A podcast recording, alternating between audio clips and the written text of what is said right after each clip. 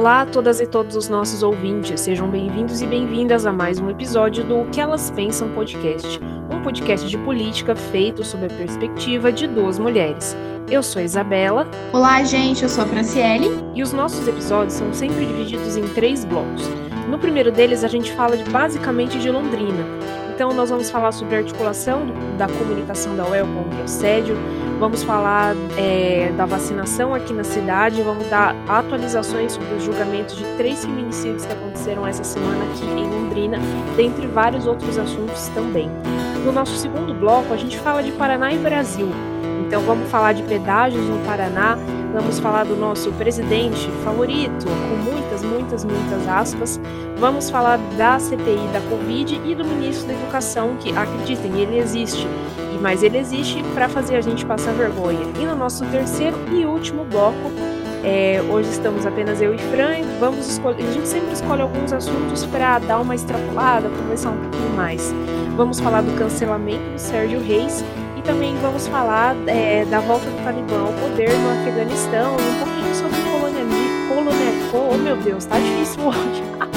vamos falar um pouquinho sobre colonialismo nosso olhar ocidental sobre a situação. Estamos gravando no dia 22 de agosto, domingo de manhã. Bora lá, Fran? Sim, vamos iniciar né, com um assunto que ganhou grande visibilidade na última semana, que foi a realização né, de uma mesa intitulada Comunicação UEL contra o Assédio. Rolou ali né, via YouTube na última segunda-feira à noite. Essa mesa ela foi organizada né, por, por alguns estudantes, com a participação também né, de alguns professores do curso, né, principalmente de jornalismo, mas também né, teve o apoio de professores e estudantes do curso de RP, e não só, né, também outros cursos da Universidade Estadual de Londrina, o próprio é, curso de História, frente ali né, à possibilidade do, do retorno de, de um professor né, contratado via processo seletivo, ou seja, né, um professor temporário, que em ocasiões anteriores é, ocorreram denúncias né, em relação a, a atitudes dele, né, que teriam, teriam cometido aí assédio sexual contra estudantes. Então, né, frente a isso, frente a essa possibilidade, dado a, a, volta dele, foi organizada essa mesa em que contou né, com a participação da Tatiane, Tatiane Monteiro, que ela é, ela é uma das representantes ali do SEBEC, né, da UEL, assistente social, também, né, com Isabela Alonso, que está aqui comigo, né, dividindo a bancada do nosso podcast. Comigo. também estive na mesa. Rodrigues. Vamos lá né, abalar as estruturas do patriarcado, da professora Marta Ramires, do Departamento de Ciências Sociais, né, que atua na Comissão de Prevenção à Violência Sexual e de Gênero do CCH, com a mediação da nossa professora Vinheta né, e guia Márcia Neme Buzalaf, do Departamento de Comunicação da UEL. E aí a gente tentou ali trazer, né, Isa, sobretudo quais são os caminhos né, para que os estudantes, as estudantes consigam denunciar né, esses casos de assédio. Nós ficamos mais na questão do assédio sexual, mas a gente sabe né, que a universidade ela é meio para diferentes assédios, né? Assédio moral, que também está muito junto ali com a questão do assédio sexual, e, sobretudo, pensar né, é, canais para que isso chegue, né, de fato, as denúncias elas sejam oficializadas, para que se possa fazer algo, para se pressionar a existência de uma política institucional da UEL mesmo contra o assédio, e, e isso também não está dissociado né, de pensar uma, uma política científica que seja feminista, porque a gente não dá para tirar né, de, de, contexto o quanto que muitas vezes as instituições elas acabam por revitimizar as vítimas, até porque quem na maioria das vezes ocupa esses, esses espaços de poder dentro das universidades também, né, são homens héteros, brancos, né, então acaba ficando naquela ideia de masculinidade hegemônica muitas vezes, e na dificuldade muitas vezes né, de identificar o que, que é violência, né, e o que, que não é, né? Eu acho que uma das coisas mais importantes dessa roda de conversa que aconteceu na segunda-feira, né, que a gente participou,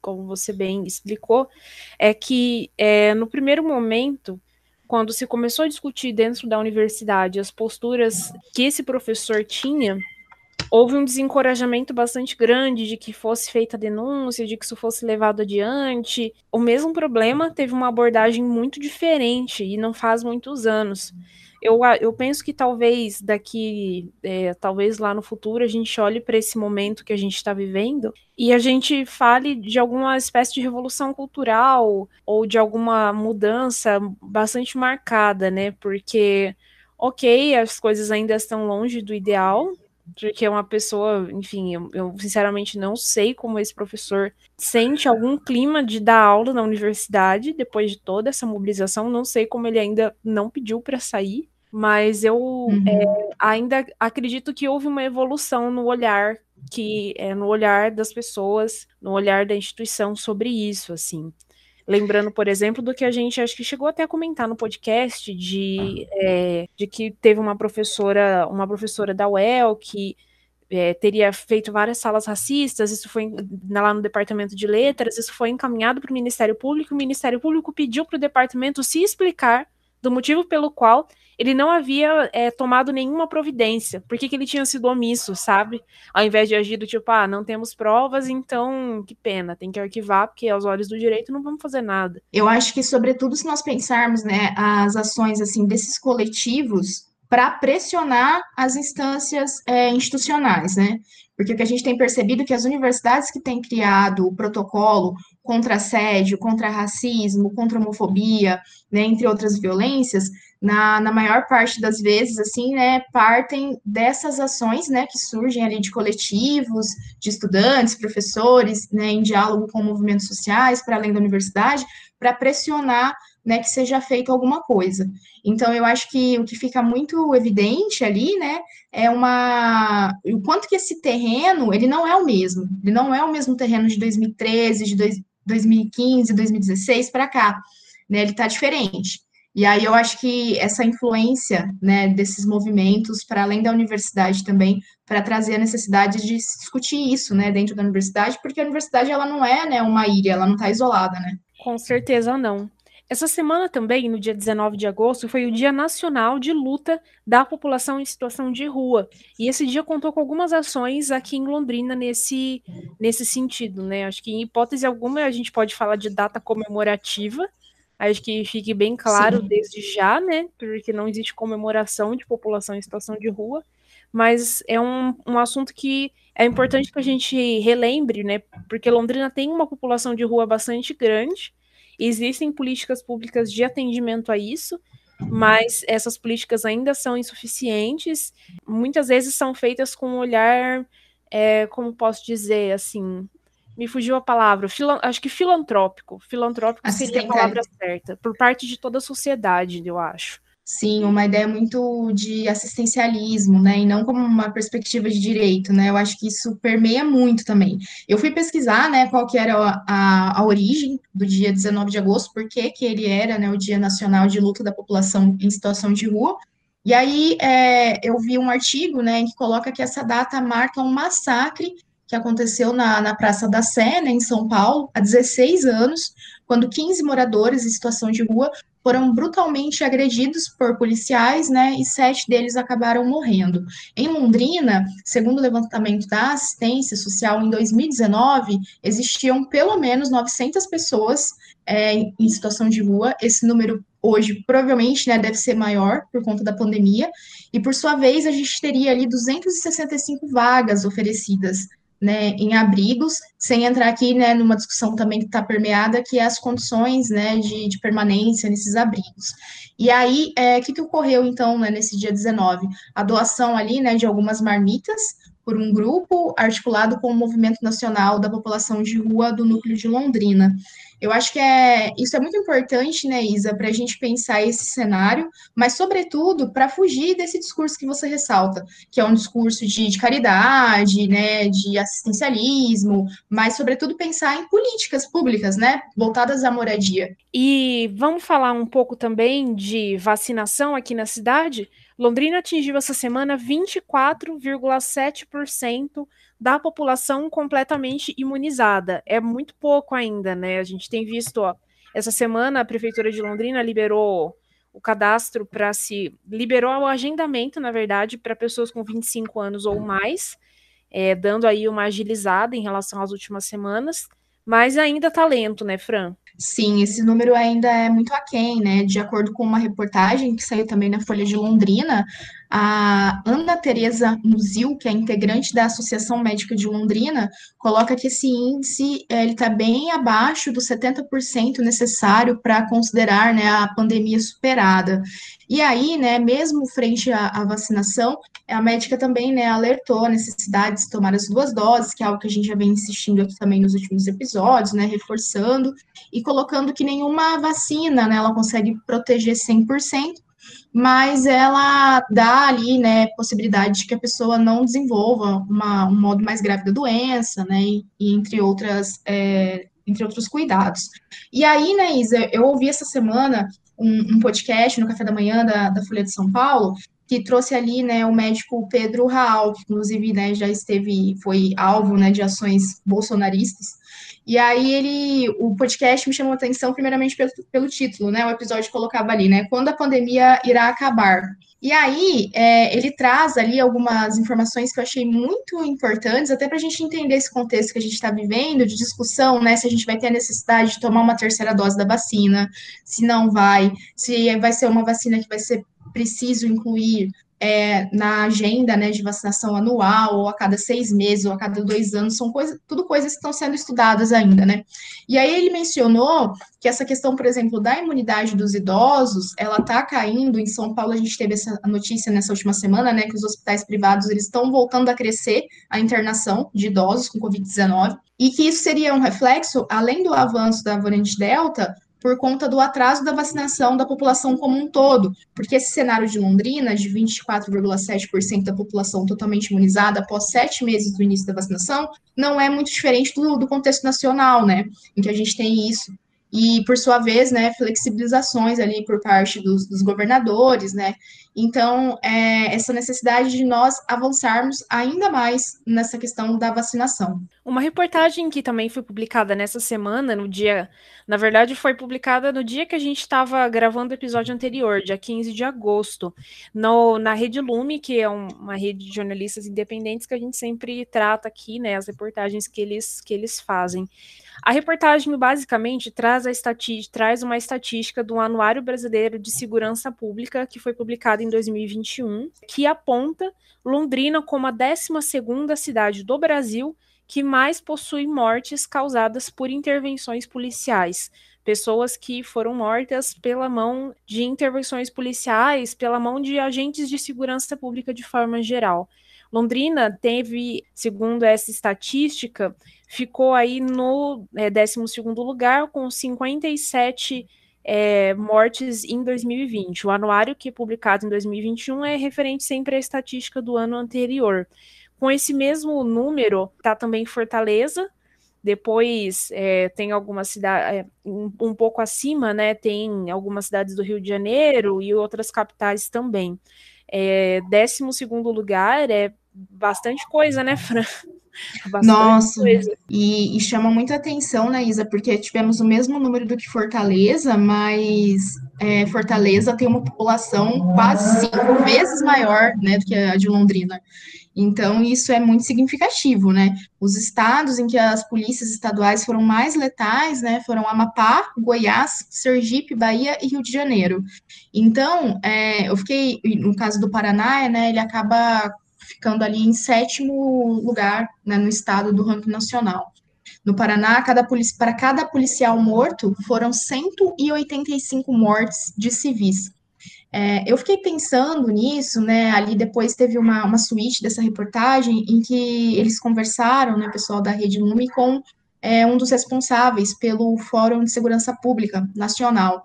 E ali, uma, uma questão que traz o entrevistado, salvo engano, o nome dele é Denis, que, que coloca que na necessidade de nós pensarmos né, na formação desses policiais, em que os direitos humanos eles tenham, eles sejam discutidos, né, em sua perspectiva interseccional, nos critérios de seleção desses policiais, mas por sua vez a necessidade também de pensar para além disso. O que, que ele quer dizer, né? É, ele menciona ali, abre aspas, numa subcultura policial que é que muitas vezes na formação é, pode ser discutido, né, questão de direitos humanos, etc., mas quando se vai para as ruas, muitas vezes essa questão da violência, ela acaba sendo muito mais forte, né, acaba pendendo muito mais por esse lado.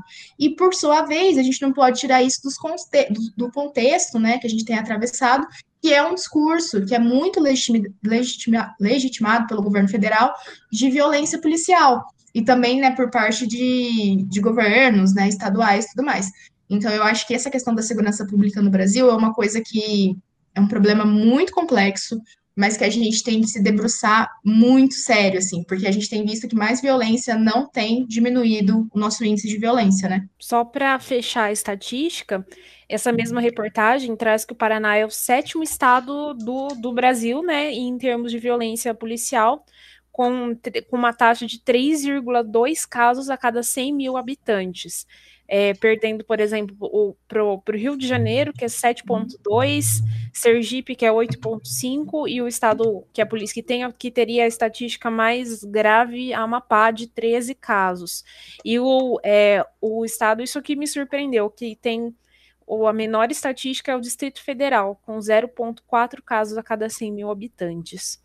Essa semana também houve a detenção de uma proprietária de bar em Londrina, por estar supostamente favorecendo a prostituição infantil. É, segundo uma reportagem que saiu na, na no Tarouba News, seria aí é, o Bar Capitu, que fica na Avenida Duque de Caxias. A reportagem uhum. trouxe o nome da mulher e tudo mais, assim. É, bem, hoje, agora pela manhã, né, eu vi uma, uma notícia que colocava que ela vai ser, vai responder em liberdade, né, por essa questão. Eu acho, Isa, que é um tema, assim, bem complexo, né? Se nós pensarmos dentro do movimento feminista, a prostituição, ela não é, né, um, um tema consensual. Nem ela vem ser, exato, ela vem né, sendo discutida mais a partir de 1990, mas você tem ali uma perspectiva predominante, né, que é reacionária, né, que vê a prostituição como apenas como uma forma de exploração, mas a gente também tem, né, voz, é, vozes dissonantes dentro do movimento feminista, como por exemplo a própria Gabriela Leite, né, que foi a fundadora da Rede Nacional de Prostitutas, que defende a prostituição como uma escolha, né? É visto como um direito ao próprio corpo, e aí a, a mercantilização do corpo ela é vista como uma forma né, de, de força de venda de trabalho, como em qualquer outro segmento, mas que, por sua vez, tem um moralismo ali envolto na questão da sexualidade, né? Mas eu acho que é muito importante reforçar que essa, essas vozes, assim, dissonantes do, do próprio movimento, né, é, abolicionista em relação à prostituição, ela coloca a prostituição como escolha, e aí a gente sabe que muitas vezes, muitas mulheres, até mesmo né, com a pandemia, saiu uma reportagem na Folha de São Paulo, colocando ali muitas mulheres né, tendo que recorrer à prostituição como forma de sustento, não como uma escolha, né, mas como uma necessidade. Então, aí eu acho que é, são muitos problemas que estão nisso, e frente também a uma criminalização, né, a, a falta da, de ouvir essas mulheres, né, para pensar a própria legitimidade da profissão, é, pensar como agir, né, em casos de violência, que são muito, muito recorrentes, né, nesse campo. Então, eu acho que, que tudo isso, todas essas vozes, elas teriam que ser levadas em consideração para a gente pensar a nível estrutural, né, de, de, formação mesmo de políticas, porque é um problema que existe, não é de hoje, né, e, e o, como que a gente vai lidar com isso, né. Eu, é, eu queria aproveitar e chamar a atenção para um outro lado dessa situação. A gente viu a reportagem que saiu dando o nome do bar, o nome da proprietária, é, imagens da fachada do bar. É, Londrina é uma cidade que gosta de, de pagar de que gosta de pagar de conservadora, né? Gosta de pagar de fina, de religiosa, mas a gente sabe que a história, quem mora aqui, quem já teve a oportunidade de é, estudar, né, de entender um pouco da história da cidade, Londrina é, já foi famosa a nível nacional pela prostituição e pelas casas noturnas. Inclusive, vou deixar para fazer no meu último bloco uma indicação nesse sentido. E Londrina ainda tem muito dessa tradição.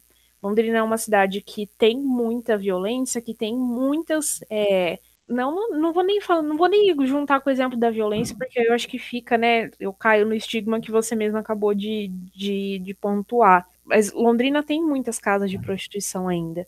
E aí a casa de prostituição, tipo, eu até vim pesquisar aqui no mapa, fica lá na Duque, é, mas lá no começo da Duque, ou seja, perto lá da Vila Casone, que a dona é uma mulher, foi completamente uhum. exposta, sendo que a gente tem muitas outras casas de prostituição que são é, um pouco mais refinadas, né? Que são frequentadas por pessoas é, que têm um alto poder aquisitivo e que não têm esse, essa mesma tratativa, sabe? Pois é, né? Aquela ideia de acompanhante, acompanhante de luxo é diferente de puta, né? Exato. Então, assim, enquanto também, às vezes, a, a criminalização da prostituição, ela visa é, pessoas bastante específicas, assim. Se vocês tiverem curiosidade, joga no Google, vão dar uma olhada na fachada do bar. É um lugar muito. É, é um lugar que eu acho que a grande maioria de vocês não entraria nem para tomar uma cerveja, sabe? E então, Sim, assim, exato. fica aí a provocação para vocês. Falando de crime ainda por cima, essa semana nós tivemos três julgamentos de casos de feminicídio que a gente comentou na semana passada. É, lembrando para vocês, né, a gente teve é, o julgamento do Alan Borges, que foi que assassinou a sua ex-mulher Sandra Mara Curti a facadas, ele era açougueiro assassinou ela a facadas na frente dos filhos em julho de 2020. Teve é, o caso da Elisa Custódio Paiva e também da Ângela Rodrigues Lopes. Sim, é, eu gostaria de chamar a atenção. Em, bom, primeiro que eu acho que esses três casos, né, apesar da morosidade, sobretudo eh, se nós pegarmos né, o caso da Elisa, eles passam né, a, a ideia para a gente de que nós estamos te, tendo né, avanços ali frente a muita luta né, do, dos movimentos feministas e órgãos, né, o próprio NEAS, como nós sempre mencionamos aqui, que tá, tem tido uma resposta tardia, mas que tem tido uma resposta. Mas, é, no caso desse, desse terceiro caso, da, por, ironia do destino ou não, da Ângela Rodrigues Lopes, né, em que o Carlos Roberto dos Reis ele foi sentenciado a 19 anos, 5 meses e 10 dias pela tentativa de feminicídio, ali a, a nota né, do NEAS coloca que a defesa dele ficou alegando né, que a violência teria ocorrido devido a insultos da ex-companheira, de modo que o homem né, teria, abre aspas, é, reagido para defender a sua masculinidade, reagido com facadas, né?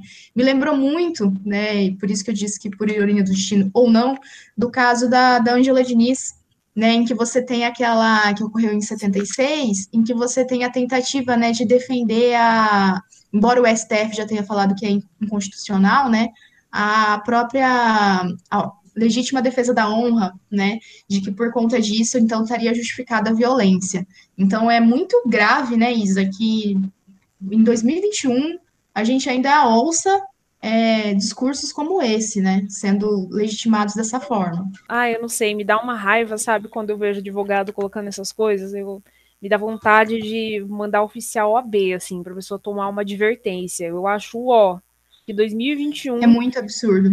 Sim, porque assim, o advogado, você não é, você não é a figura do réu. É, acho que a gente tem que ter um olhar maduro de, ah, vai defender bandido, pipipi, popopô, é um trabalho como todos os outros. Vocês também não estão aí, né? Vocês não estão abrindo ONG de cachorro todo dia para falar, né, desse jeito. Mas eu acho que é, você pode fazer um, você pode defender o réu sem, sem apelar, sem ser um escroto, sem falar esse monte de besteira, sem apelar para preconceito. Então, ai que ódio quando eu vejo fala, falando esse tipo de coisa, sabe? É, Sim, exatamente. que fica atrás aqui tem mulher que merece. Exato, que merece. exato. Exatamente isso, assim. Eu confesso que a hora que eu vi, me deu um, um, um revertério. Diz minha mãe, assim. Vamos encerrar o nosso primeiro bloco. Falamos bastante hoje, né? Começamos falando aí da roda de, da comunicação UEL contra assédio, Dia Nacional de Luta da População em Situação de Rua, vacinação, estatística do Anuário de Segurança, enfim, e várias, várias outras coisas. Termino esse bloco com uma citação que existe na fachada do Bar Capitu. Se a sua estrela não brilha, não procure apagar a minha fica a reflexão para todos vocês. E agora começamos o nosso segundo bloco com uma notícia infelizmente triste, né? Porque o Brasil não decepciona em decepcionar e o Ratinho menos. Ele sancionou essa semana uma lei que autorizou os pedágios a funcionar por mais 30 anos do Paraná.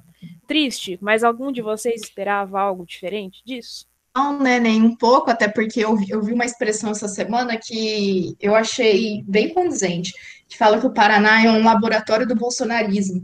Eu acho que, guardado algumas proporções ali, eu acho que não está muito diferente, né? Visto isso, né? Privatização, escolas militares, né? Enfim. É, e também não podemos esquecer, né? Filipinho Barros e Ricardo Barros, né? Também fazendo aí super, né? Cabos de campanhas eleitorais. Mas então, né, frente a, a, essa lei, nós tínhamos comentado aqui em episódios anteriores essa possibilidade, né, Isa? E isso então foi sancionado pelo Ratim. E aí, então, a, as rodoviárias, né, as rodovias ali, elas vão ser leiloadas pelo Ministério da Infraestrutura na Bolsa de Valores de São Paulo no primeiro semestre de 2022.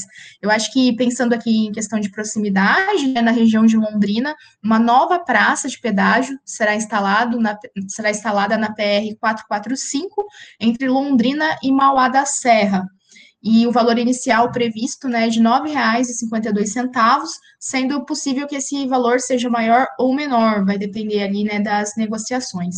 Quando eu era criança, eu lembro que tinha uma época é, que se chegou a propor uma ação no Supremo questionando a constitucionalidade do pedágio, de que seria algo que feriria o direito de ir e vir, porque assim, em, em, tese, funcionamento, a ideia do funcionamento do pedágio é que é, as rodovias são é, de administração pública, são obrigação do Estado, e aí o Estado concede, dá permissão de que a iniciativa privada administre essas rodovias, fazendo pavimentação, acostamento, iluminação, pintura, deixando guincho, não sei o quê, que faça essa administração e cobre uma taxa dos usuários das rodovias, né, das pessoas que vêm e vão, através do pedágio, revertendo, né, supostamente, esse dinheiro para se fazer é, essas melhorias e para fazer o cuidado. Inocentemente pareceria uma boa ideia, mas já adianto para vocês que não é, porque, a realidade que a gente vive aqui no Paraná são de pedágios caríssimos, que chegam a custar 25, 26 reais. É, muitas rodovias não têm qualidade, é, isso a gente vê pelas, pela grande quantidade, inclusive, de acidentes nessas estradas menores aqui do estado do Paraná. Inúmeros, inúmeras denúncias de desvios, de, enfim, vários problemas. Acho que daria outro podcast só para falar de pedágio. E é uma coisa que, assim, é, as pessoas se sentem muito roubadas, eu acho, né, Fran? As pessoas se sentem Sim. roubadas no pedágio, eu acho. Eu acho que, sobretudo, por não ver também, né, Isa, essa, esse um dinheiro voltar em forma né? de isso, em forma de investimento, né, nas próprias infraestrutura que é concedida, assim, né? Então eu acho que e é isso que você falou, né? Preços cada vez mais altos dificulta, né, muitas vezes essa questão de, de ir e vir, né, porque se não, não tem o dinheiro, já tá difícil abastecer, né, quase sete reais o litro da gasolina, né, e aí, tipo, ainda mais nesse contexto que a gente tem atravessado de, de recessão econômica. Então, acho que é muito sério, porque não se tem um retorno efetivo desse dinheiro para realmente serviços, né. Bem, vamos passar para a nossa próxima pauta. É, foi publicada uma reportagem, né, saiu em vários lugares, mas vamos partir da reportagem que saiu no TEM Londrina. O comandante da PM do Paraná, o coronel Hudson Leôncio Teixeira, confirmou que a Polícia do Estado vai instalar câmeras nas fardas dos policiais militares, imitando aí uma, um projeto que foi implementado no estado de São Paulo pelo João Dória. É, essas câmeras ficariam aí é, na camisa para que fossem é, regravada, para que fossem gravadas as ações policiais e isso trouxesse de certa forma mais segurança, enfim. Não sei, sabe, Fran? Eu, eu não sei se eu tenho uma opinião muito formada. Assim, se alguém pedisse minha opinião e falasse assim, ah, o que, que você faria para tentar amenizar a violência policial, né, até as, as situações que os policiais passam, que também são delicadas, né? É, são bastante difíceis, eu não apelaria para isso, sabe? Eu não iria para a via do monitoramento e eu, eu pensaria numa medida de mais longo prazo, alguma coisa mais educativa do que é, fiscalizadora, assim, eu diria. Nossa, com certeza, Isa. Se nós estivéssemos no mesmo batalhão, nós estaríamos aí com certeza do mesmo lado, porque eu acho que é isso. É pensar em ações tipo de, de formação, porque tá, você vai colocar lá, né, a questão para filmar. Mas eu fico pensando, será se esse policial ele não vai agir porque ele não concorda com aquilo, né, de se exceder na questão da violência, numa abordagem, ou ele não vai agir por medo de sofrer punição. Então, até que ponto você muda essa cultura policial, essa, ou recorrendo né, à fala do, do Denis, do Fórum de Segurança Pública no Brasil, essa subcultura policial de, de combater violência com violência, né? Então, eu sinceramente não acho também que seja o melhor caminho. Eu acho que a necessidade de se formar mesmo essas pessoas para uma discussão mais ampla, né, em relação aos direitos humanos, democracia, né, enfim. Concordo bastante. Bem, vamos, vamos seguir para nossa próxima pauta. Uma coisa que virou, acabou virando um meme na internet, né? Que Bolsonaro protocolou um pedido de impeachment do Alexandre de Moraes. Ha, ha, ha, que engraçado. Sim, eu me senti o próprio Carlos Alberto da Praça é Nossa, assim. Ai, meu Deus, misericórdia. Mas essa é a vergonha. Ai, não sei, achei muito péssimo. Chega, eu vou deixar você falar. Bem, foi um documento, né, que foi apresentado ao Senado, né, nessa última sexta-feira, dia 20, e como você colocou, né, esse pedido de impeachment contra o Alexandre de Moraes. Eu acho que assim, né, o ato por si só é mais, né, Bolsonaro fazendo bolsonarices, né, tipo, é, acho que dificilmente isso vai dar em alguma coisa. Mas eu acho que o que fica de pano, assim, né, de plano de fundo disso, assim, é, esse documento, por meio de 102 páginas, ele faz ali o que foi visto né, por alguns analistas como o mais duro golpe né, do Bolsonaro contra o Poder Judiciário, porque, salvo engano, é a primeira vez que parte de um presidente da República é um pedido de impeachment né, de um ministro do, do STF, mas o, o Pacheco, né, que seria, seria ali o responsável por julgar isso, ele disse assim, abre aspas, a democracia pressupõe diálogo e contenção do ímpeto. E já deu a entender ali que não tem é, uma possibilidade de afastamento tanto do Alexandre de Moraes como do Bolsonaro. Então, é, eu acho que o que demonstra aí nessa, nessa incursão do, do Bolsonaro é uma tentativa, porque ele tem percebido que o Alexandre de Moraes tem chegado muito perto de quem? Do Carlos Bolsonaro, né? Frente ali investigações, como por exemplo a disseminação de notícias falsas. Então, como ele está percebendo ali que o cerco está fechando frente a isso, e aí, né, a família precisa se manter atenta e forte, essa tentativa, né, de, de cercar, né, o filho. Então, eu não acho, Isa, que esses, essas ideias que ele fala, que ah, o Alexandre de Moraes está colocando a, a, prerrogativa da liberdade de expressão, pipipipopopó, é, não há nada disso. É realmente os interesses pessoais ali dele tentando defender a família, sabe? Mas eu acho que não vai virar em nada, no fim das contas. Ah, Bolsonaro é o pai do ano, né? Faz de tudo para os filhos. Faz de tudo. Exatamente. Ele, mas ele não mentiu, né? Ele não mentiu, porque ele falou que ia, quando lá na, na campanha dele, ele falou que ia governar pela família, né? Ele só esqueceu de falar que era ser pela dele, né? Exatamente, concordo muito. É, e acho que também importante a gente também ter nessa mesma linha um olhar parecido a respeito da CPI da Covid. Eu recomendo todos, é, a todos vocês que nos ouvem que vocês escutem a análise do Foro de Teresina, que foi publicada na sexta, a respeito desse andamento da CPI da Covid que parece que tem, de certa Sim. forma, é, sofreu um determinado desgaste, tentou ir para vários lados e no fim não trouxe nada. No fim não foi efetiva, não foi efetiva dentro daquele propósito inicial de que ia desmanchar, de mostrar um monte de esquema e tal, tal, tal. Tanto que ela perdeu muita visibilidade. Essa semana a gente teve o depoimento do, do Túlio Vieira, advogado da Precisa, é, o Francisco Maximiano, eu, eles chegaram a depor ou foram intimados só, Fran? É, é Túlio Silveira.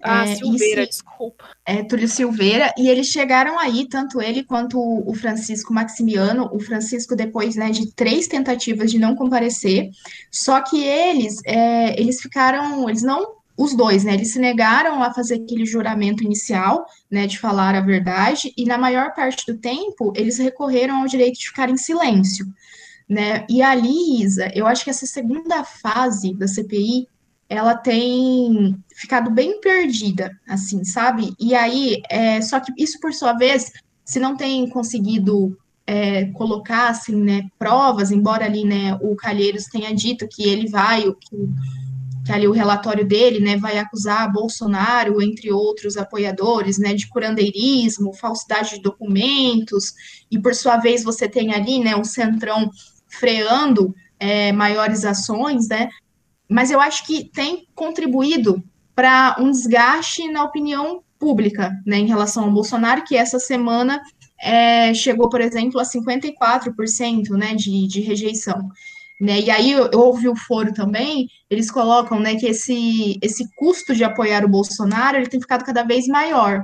Né? E quem ainda persiste ao lado dele? Sobretudo ali, né, o Centrão, pelo, pela questão da, da economia, né? E aí, é, e aí, por exemplo, essa tentativa de quebrar o sigilo, né, do, do Ricardo Barros, que aí a, a Carmen Lúcia, né, pedindo para que os senadores se pronunciem a respeito disso. E aí, desde 2016, a quebra de sigilo do Ricardo Barros. Então, eu acho que esses elementos, eles também demonstram um fortalecimento ali dos senadores, de que também tem interesses políticos para além da CPI, né, que está ligado a uma questão do desgaste do governo do Bolsonaro, né, não à toa a maior parte da CPI ali é oposição ao governo, mas também desses nomes, né, se fortalecerem nos seus estados, nos seus redutos, assim, eleitorais, para as próximas eleições, né. O próprio Randolph Rodrigues, ele já se colocou ali, né, como um pré-candidato ao governo, então, é, do Estado, então eu acho que essas movimentações, assim, elas são muito importantes. E aí, frente à CPI, eu só gostaria de destacar mais uma questão, que é um nome que vem ganhando bastante visibilidade, que é a Simone Tebet, né, do, do MDB. Ela é uma advogada, né, e ali, embora o discurso dela ainda permaneça com aquela ideia de mulher conservadora, né, do estigma de gênero, ela tem um discurso assim muito enviesado também pela questão da religião. Ela tem desmontado muito discursos do governo, né? Tem feito uma oposição muito forte. E aí eu acho que é importante a gente trazer aqui para a gente ver que muitas vezes essas mulheres que não adentram é, a política nacional por um discurso que seja progressista, mas que elas também têm contribuído para fazer oposição a esse governo, sabe? Então, ela que, por exemplo, conseguiu tirar do, do Luiz Miranda um nome do Ricardo Barros, né? Nesses últimos depoimentos, que não foram muito bem depoimentos, porque eles ficaram na maior parte do tempo, né, calados em relação à Precisa, ela desmontou ali completamente, né, o, o discurso e mostrou o tanto de irregularidades que permeiam esse contrato da Covaxin. Então, essa necessidade de nós olharmos também, né, para além de, de, dessa questão, muitas vezes, porque a gente se fecha muitas vezes, né, a conversar com essas pessoas que estão nesses outros. Não estou dizendo aqui que eu concordo com os posicionamentos dela, é, há muitas falas dela, não, não é isso, mas essa necessidade de um olhar mais amplo nesse contexto que a gente está vivendo, se a gente quer realmente pensar na, na formação de uma frente é, democrática de fato, né? Teve uma expressão que o Toledo usou é, no foro que eu achei muito boa e que ela expressa, ilustra muito bem que para o Centrão não é apoio, é aluguel, né? Você paga, uhum. você paga, você dá algo em troca para ter aquele apoio precário e momentâneo. E eu, eu, eu sinto que eu tenho sentido da Covid, eu, eu mesma não estou mais acompanhando como estava antes, mas é que as coisas parecem que têm encaminhado, de certa forma, para um acordo, né? Para uma, uma convergência, uma coisa mais. É, me parece que assim, que a CPI não vai cutucar o que realmente deveria cutucar, sabe? Senadores tiveram a visibilidade que queriam, bateram no Bolsonaro. Concordo que ainda tem um certo efeito de desgaste na, na opinião pública, mas eu, infelizmente, eu acho que a nossa previsão ainda se mantém, sabe? De que a CPI não vai dar tudo aquilo que a gente imaginava que ela poderia dar. Eu queria muito estar errada. Também mas eu acho que pelas próprias declarações do Pacheco também e do Arthur Lira, então nem se fala, né? É, realmente, eu acho que espero que a derrota venha da, das urnas, né? Tô confiando nisso, que pelo menos das urnas, né, Isa?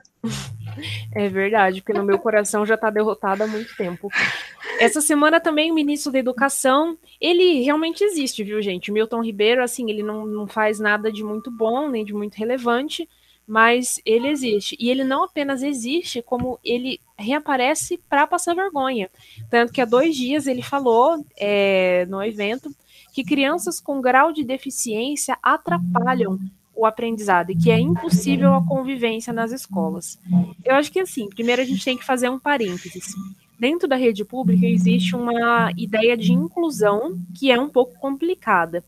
Quando você tem uma criança, um, um filho que tem algum nível de deficiência, para você conseguir uma vaga numa escola especializada é muito difícil.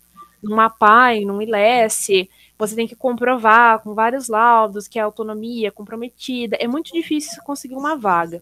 O que o governo do estado faz é incluir, colocar essas crianças na sala de aula comum e oferecer um apoio durante a tarde, né? A Fran é professora, se eu estiver falando alguma coisa que esteja equivocada, por favor, me corrija para que eu não passe tanta vergonha quanto eu já passo nesse podcast, mas tudo bem. É, e aí o que acontece? Pela lei, essas, essa criança ela pode, ela pode ter o direito a um professor de apoio que fique com ela na sala de aula no período regular, desde que ela comprove não ter autonomia de é, exercer funções básicas, tipo no banheiro, comer, tomar água, etc. O ideal seria que o Estado desse uma assistência muito maior e muito mais ampla às crianças que têm algum grau de deficiência ou que têm necessidades específicas, né?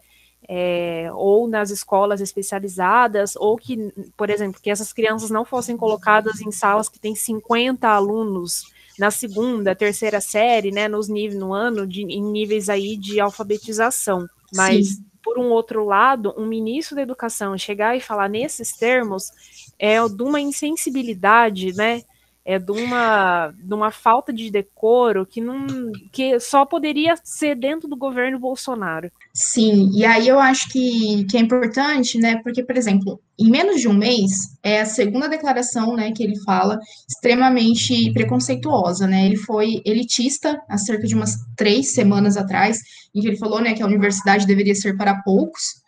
Aí depois, é, essa semana, ele vem com esse discurso extremamente capacitista, que, como você colocou, né, Isa, é, há dificuldades para a inclusão, Porém, esse discurso ele não inclui, ele faz exatamente o contrário, né? Ele frente ao problema, no lugar de tentar apontar uma solução, que seria condições reais para a inclusão, ele vem numa perspectiva extremamente segre segregacionista, né, higienista, de que nós teríamos que deixar essas pessoas apartadas, né, da sociedade, como se não, não tivesse que trazê-las, até mesmo pensando depois no mercado de trabalho, universidade, enfim.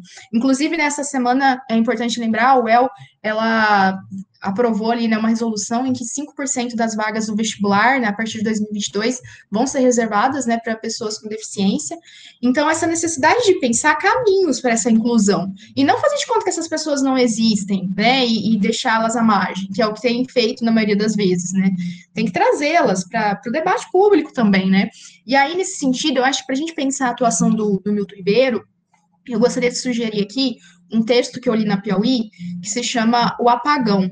É uma matéria assinada pelo Luiz de Maza, em que ele, agora da edição de agosto, em que ele faz ali, né, ele traça um, uma reportagem extensa, em que ele traz a interferência, né, de grupos religiosos bolsonaristas no MEC, o esvaziamento do INEP, da CAPES, né? E o quanto que o Milton Ribeiro ele tem se ele tem abraçado né, o bolsonarismo para se manter no cargo.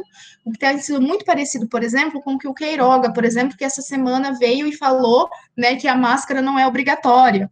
Então, quanto que esses, esses sujeitos, né, para conseguir se manter nesses postos, eles têm é, colocado esses discursos extremamente complicados, né? E no caso do ministro da Educação, então nem se fale, né? Porque eu fico imaginando, né, você falar uma coisa dessa frente quando você tem ali diversos e, e, e, demonstra um desconhecimento absurdo, porque você tem diferentes pesquisadores do campo da educação que colocam o quanto que a, a inclusão, a socialização desses alunos, é, eles têm que estar juntos, eles não têm que estar apartados, sabe? Eu concordo, porque é importante a criança crescer entendendo que existem pessoas diferentes dela, né? Vendo que o mundo é mais diverso do que o que ela vê em si mesma. Então, isso é bastante importante também. É, bem, Sim. pessoal, assim a gente vai encerrando o nosso segundo bloco do programa. Começamos falando de pedágio, falando de câmera nas fardas dos policiais e terminamos aí falando bastante de política nacional, que nunca, nunca nos deixa a desejar em termos de assunto, né? Infelizmente, nunca é do lado bom. E agora nós vamos para o terceiro bloco do nosso programa. No terceiro bloco de hoje, nós vamos falar de dois assuntos. É, a gente vai falar do cancelamento de Sérgio Reis e vamos falar de que não, não teria como a gente não abordar esse assunto do Talibã no Afeganistão. Com qual você quer começar, Fran? Ah, vamos falar do meio da porteira primeiro, né? Eu acho que tem mais a ver, né? Vamos já seguir o, o assunto. Sim. Para quem não viu, não ficou sabendo, não recebeu no WhatsApp, a gente vai tocar um trechinho do áudio aqui para vocês ouvirem. E nós chegamos a uma conclusão, eu tenho feito reunião com os líderes dos caminhoneiros, como tenho o programa de caminhoneiro há 40 anos, já tive até transportadora, então eles estão sempre do meu lado. Peguei os, os chefes de sindicatos, presidentes, fiz uma reunião com eles e com esses empresários chegamos à conclusão que dia 7 de setembro nós não vamos fazer nenhuma manifestação pela data, pelo desfile, para não atrapalhar o presidente nem a data importante, mas vamos parar em volta de Brasília. E eu passei para você alguma coisa que está acontecendo. E questionei todos eles. E expliquei que nós já entramos com um pedido de, o presidente do Senado nos receber dia 8 de setembro. Vou eu e dois líderes dos caminhoneiros. Vamos lá e dois líderes do sindicato da soja. Vamos em cinco para entregar para o presidente do Senado uma intimação. Não é um pedido, é uma intimação. É como se fosse um oficial de justiça e fala: cumpra-se. Ou seja, nós resolvemos o seguinte: nós vamos manter dia 7 de setembro calmo. Dia 8, vamos no Senado, vai ter, vai ter, vai ter, vão, vão trabalhar, porque eu tenho uma amiga que é a minha chefe de gabinete do meu, do meu gabinete é hoje trabalha com senador e ela me falou não vai ter a sessão sim eles vão ter que estar.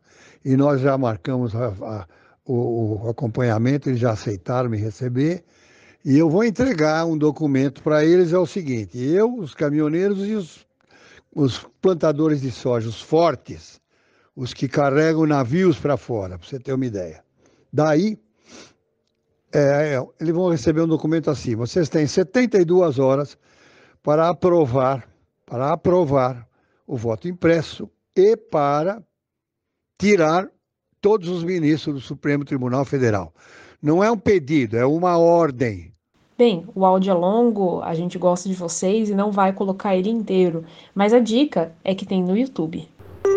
Bem, durante essa semana, então, né, circulou no, pelo WhatsApp um áudio em que o Sérgio Reis, ele teria ali, né, afirmado ter se reunido com líderes de caminhoneiros e tudo mais, para fazer um movimento de ameaça né, ao Senado Federal, ao STF, e ali chamando para um ato né, para destituir os ministros do STF no próximo dia 7 de setembro. Frente a isso, né, teve algumas manifestações, uma delas foi um mandado de busca e apreensão na casa do Sérgio Reis, feito pela, pela Polícia Federal, e também né, do Otônio de Paula, que é um deputado federal do Rio de Janeiro, pelo PSC entre outros né, nomes ali, apoiadores bolsonaristas. É, só que aí depois esse, esse vídeo, né, esse áudio, esse áudio do, do Sérgio Reis, depois de ganhar grande visibilidade, veio a público ali, né, diferentes caminhoneiros e tudo mais, colocando que ele não representava a categoria, né, o que ele estava representando ali era sobretudo o agronegócio, né, os donos de transportadoras e não a classe trabalhadora dos caminhoneiros em si, né, Isa? Acho que essa situação do Sérgio Reis, é, depois que o áudio dele viralizou, eu acho que talvez nem ele imaginasse que o negócio ia repercutir tanto, né? Que ia circular e que tantas pessoas iam falar. Ele acabou tomando uma invertida bem bonita, assim. É, falou que falou pro domingo espetacular, eu errei, quem não erra. A filha dele falou que ele tava, que ele ficou muito deprimido, que ele ficou muito para baixo. Teve um monte de gente falando que não ia mais cantar com ele é, Zé Ramalho, Maria Rita, né? Então, assim, ficou na bad, né? Foi cancelado pela internet e ficou na bad.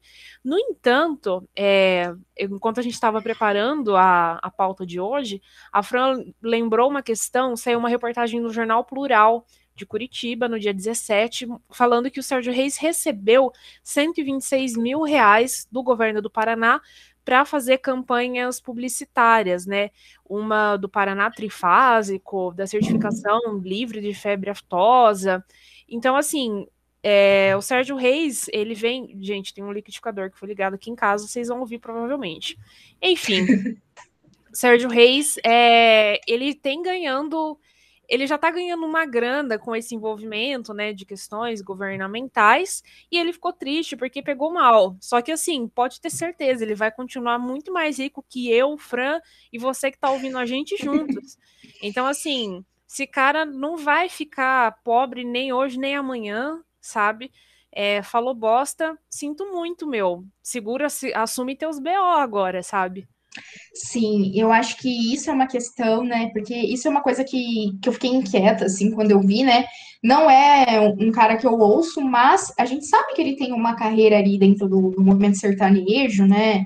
Que principalmente esse sertanejo mais raiz aí que é bem, ele é bem conhecido, né, Isa? E aí, tipo, fiquei pensando, nossa, é, como que pode, né, frente colocar tudo isso em jogo, digamos assim.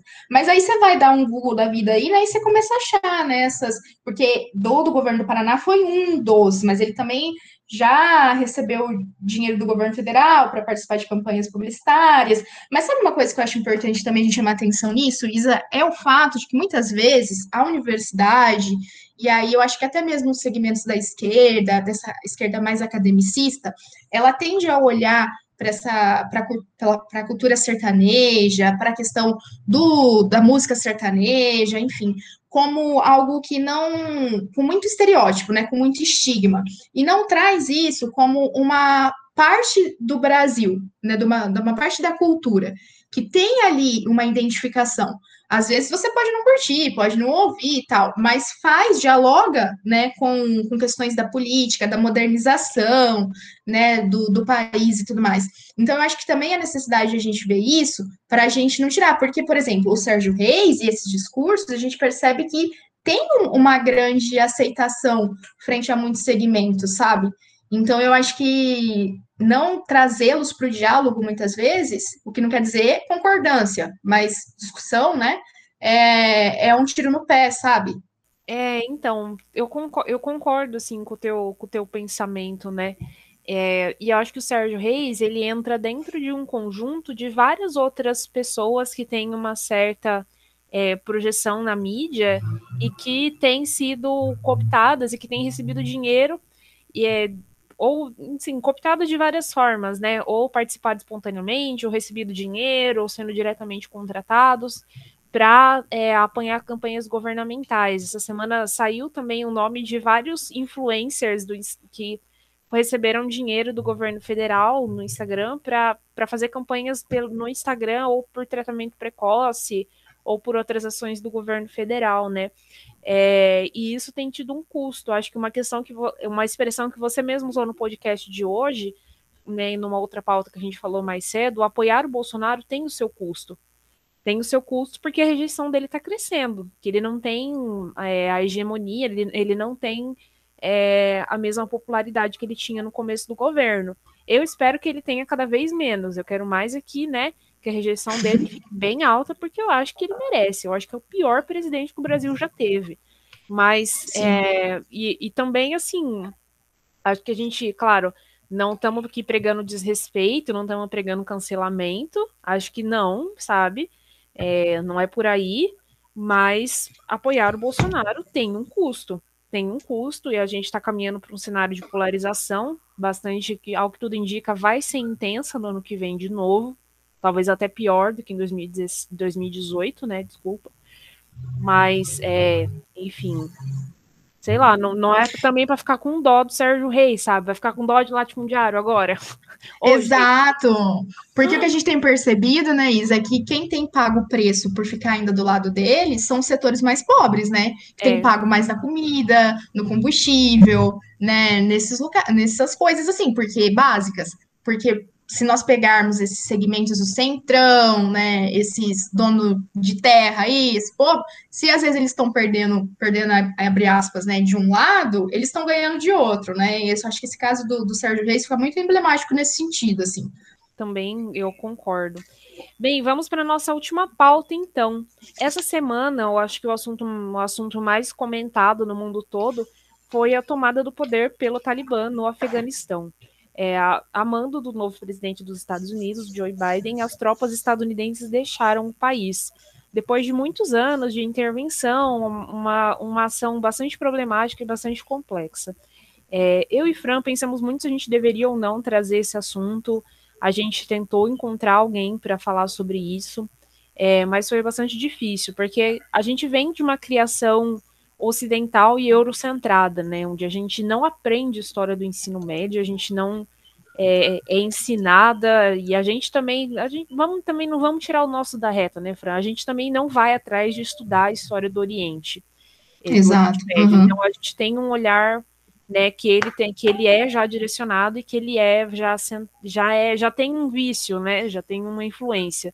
Mas ao mesmo tempo, acho que algumas coisas a gente pode pensar e não teria e acho que seria pior a gente deixar isso passar em branco, né, sendo um assunto que mais está sendo comentado no mundo. O Talibã é uma milícia é, de direita que foi criada lá atrás, é, aparelhada por empresas, aparelhada, dizem, né, até pelo próprio, até por, por agentes estadunidenses, como combate ao comunismo. É porque ali, perto do Afeganistão, tem vários países que foram associados à União Soviética, e o Talibã se tornou, ele funciona mais ou menos como uma milícia hoje em dia, como uma milícia armada, que é, tem uma orientação mais voltada ao fundamentalismo religioso, armamento, Deus, família, e um conservadorismo moral bastante forte, né? Só um parênteses aqui, né? Armamento, Deus, família. Já viram esse filme, gente? Que isso? Já viram? Né? Fica a provocação para vocês. Já ouviram, né? Tá bom, pode continuar, Fran. É, então, eu acho que, bem, concordo 300% com isso que você falou, né, Isa? Nossa, nossa formação, ensino médio, escola, a gente é muito moldado nessa questão do ensino eurocentrado, né? E aí eu acho que essa abordagem que nós temos visto é, em relação ao Talibã agora, né, a tomada novamente do, do Afeganistão, ela também está muito bombardeada, né, por essa ideia colonialista.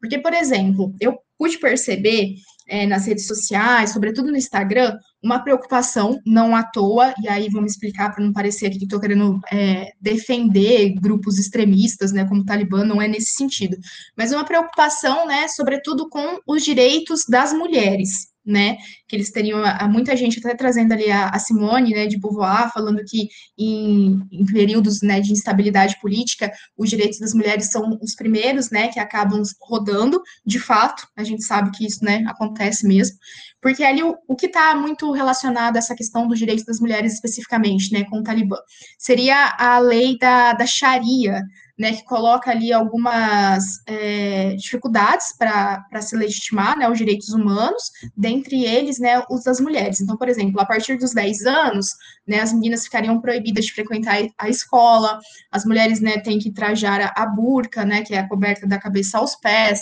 dirigir automóveis era punido né, com pena de morte, para sair né, em público apenas escoltadas por um homem, né, na maioria das vezes o marido ou o irmão, enfim, você tem ali, né, o adultério é, executado, né, muitas vezes em público. Então, assim, você tem várias cerceações ali, né, de direitos extremamente complicadas mesmo.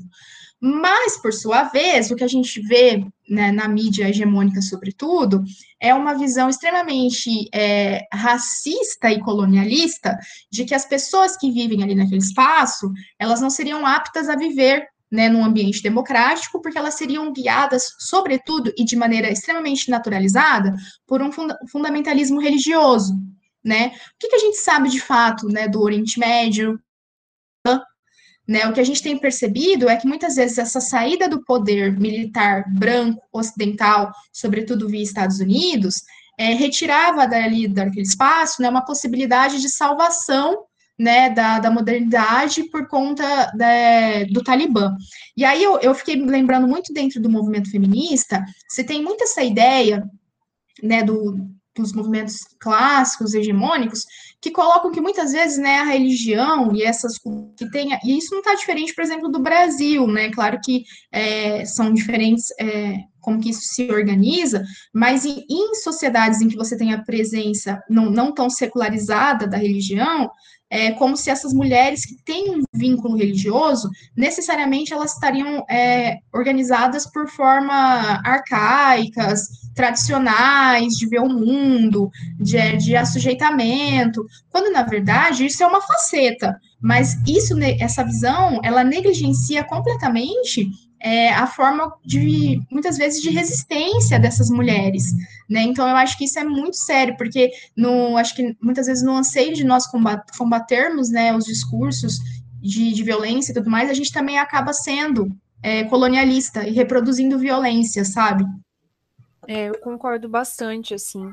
Acho que a gente é, tende a repetir o olhar da história que nos foi ensinada. Que é o olhar. A gente, a gente, vamos ser franco, né? A gente estuda ainda as coisas num paradigma da, da versão do vencedor. É, tem, a gente tem um olhar eurocêntrico sobre as coisas. É, eu acho que, assim como a gente falou, né, quando a gente comentou da mesa sobre assédio, a gente está vivendo um tempo de muita mudança. Então, hoje é, existe a obrigatoriedade de se estudar a história, a história da África, a gente fala mais de cultura indígena, ainda é muito incipiente. Mas eu acho que tudo isso nos leva a ter um olhar muito. É, por exemplo, vi muitas pessoas falando que com a ascensão do Talibã as mulheres vão sofrer muito, que as pessoas LGBT vão sofrer muito lá. É, não estou falando que isso não seja verdade, não estou falando que isso não vá acontecer, até porque, pela própria orientação ideológica do Talibã, a tendência é justamente essa mas acho que a gente tem que tomar muito cuidado para a gente não, também não querer que, que é, não achar que o único jeito certo e livre de opressão é o que coaduna com os nossos valores, sabe? É, o livro da Malala Yousafzai ele é bastante interessante para se entender um pouco de como que o Talibã cresceu e como ele se popularizou no Afeganistão é, dadas as suas devidas proporções, né? Porque tem gente que reclama, feitas as devidas ressalvas, tem gente que critica a Malala por falar que ela seria uma pessoa que se incorporou aos valores do Ocidente. Não saberia, eu não saberia dizer, sabe? Não saberia falar, tomar uma posição sobre isso, sendo muito sincero aqui. Mas eu acho que o livro dela é muito legal é, para a gente tentar entender como que o Talibã consegue se tornar popular entre as pessoas. Acho que muito, ensina muito para a gente sobre, sobre o que a gente está vivendo aqui no Brasil. É, por exemplo, ela conta no livro que o Talibã começa montando é, uma rádio, então eles começam aí é, a chegar nas pessoas através dos meios de comunicação, é, dialogando com a insatisfação do povo, é, falando mal do governo, dando, como posso dizer assim, dando uma explicação, dando um consolo para as coisas ruins que as pessoas estavam vivendo, sabe? É, e isso fez, é, de certa forma, com que o Talibã conseguisse crescer tanto, conseguisse crescer, ganhar tanta popularidade. E acho que isso é bastante, é, por exemplo, isso casa bastante com a ascensão de vários movimentos de ultradireita no Brasil e em todo o mundo. Foram movimentos uhum. que apareceram é, cooptando meios de comunicação né, das suas devidas formas. O Talibã nasce lá, é, no livro da Malala, né, conta deles ocupando as rádios. E aqui no Brasil, por exemplo, a gente teve a ascensão do bolsonarismo pelo WhatsApp. Formas muito acessíveis de chegar até as pessoas. E dialogando com o que deixava elas insatisfeitas, dando, de certa forma, uma atenção para aquilo que incomodava coisas que os movimentos de esquerda não, não eu acho que desaprenderam mesmo a fazer. A esquerda deixou de ser popular há muito tempo. Sim, e uma coisa também que eu acho que incomoda bastante, né, nesse caso do, do Afeganistão, é que o, ele é um país totalmente assolado, né, por guerra, por, por, corrupção, e muito disso é resquício das ações imperialistas. E aí, quando vem, por exemplo, né, os Estados Unidos, nessa ideia de, ah, vamos salvar e tudo mais, parece que meio que tira, né, a atuação, né, de como que o Afeganistão é o que ele é hoje, também por interdição, né, desse plano imperialista. Então, eu acho que isso é muito sério também, né? Porque se passa essa ideia de que ah, alguns povos, e aí, sobretudo, né, os europeus, os Estados Unidos, eles seriam, é, por uma questão natural, né, mais propensos à igualdade, à modernização, ao progresso, à democracia, e outras sociedades né, seriam mais arcaicas, não estariam, seriam hostis né, à questão da igualdade, como, né, por exemplo, muçulmanos, né, entre outros. Então, eu acho que essa ideia, ela é muito complicada, né, Isa, porque ela acaba por reforçar e ampliar, né, desigualdades. Se nós pensarmos até a própria ação dos organismos é, institucionais via a ONU, eles adentram muitas vezes nesses locais com essas perspectivas, né, de salvacionismo. Só que com isso, é, não se tem um diálogo, né, se tem realmente ali uma imposição. E isso acaba por reproduzir muitas vezes, né, essas opressões. Moral da história, cuidado com os salvadores do mundo. E várias outras coisas também, né? Com, com certeza a pauta é muito complexa. Bora para o nosso quadro de indicações? Beleza, vamos lá então. O que elas indicam? É, frente a essa discussão, então, né, pensando sobre será que nós podemos falar na existência de um feminismo islâmico, eu vou indicar o episódio 86 do podcast Olhares, que traz ali uma professora da USP, a Franci Rose Campos, ela é antropóloga, em que ela vai discutir o quanto que dentro né, do Oriente Médio também você tem é, mulheres muito heterogêneas, a necessidade de se olhar para isso, né, uma forma de ruptura desses estigmas e também de não vê-las é, somente como pessoas que são submetidas, também há movimentos ali de resistência. Então, fica a indicação do episódio 86 do podcast Olhares. Eu vou indicar, conforme a gente estava falando da, lá né, da do Bar Capitu, eu vou indicar é, um livro que chama Noites Ilícitas, do historiador Edson Holtz, Holtz que fala, que é um pesquisador aqui de Londrina, e é um livro que conta a história de Londrina sob a perspectiva da prostituição, contando como que, é, como que era, é, de todas as articulações políticas, institucionais que foram feitas para tentar conter a associação com a criminalidade. Então, é, um, é assim, é uma tese, então é um, é um texto acadêmico, mas ele é muito fluido, assim, ele é, ele é gostoso de ler, então é, procurem, eu sei que tem na Eduel, e, meu, é muito massa. Eu aprendi bastante. Vocês que são aqui de Londrina, você vai lendo o livro e você vai imaginando, assim, as ruas da cidade, sabe? É bem da hora.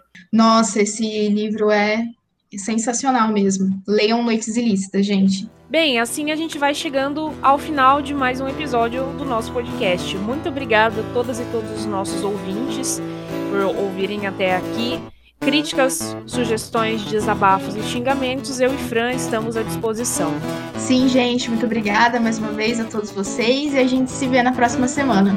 Até mais, gente. Tchau, tchau. Esse episódio tchau, foi até. produzido e apresentado por mim, Isabela Alonso Panho, e pela Franciele Rodrigues. A vinheta de abertura é a música Comida, dos Titãs, e a vinheta do quadro Que Elas Indicam é feita pela voz da Márcia Neme Buzalaf com a música Amarelo, do Emicida.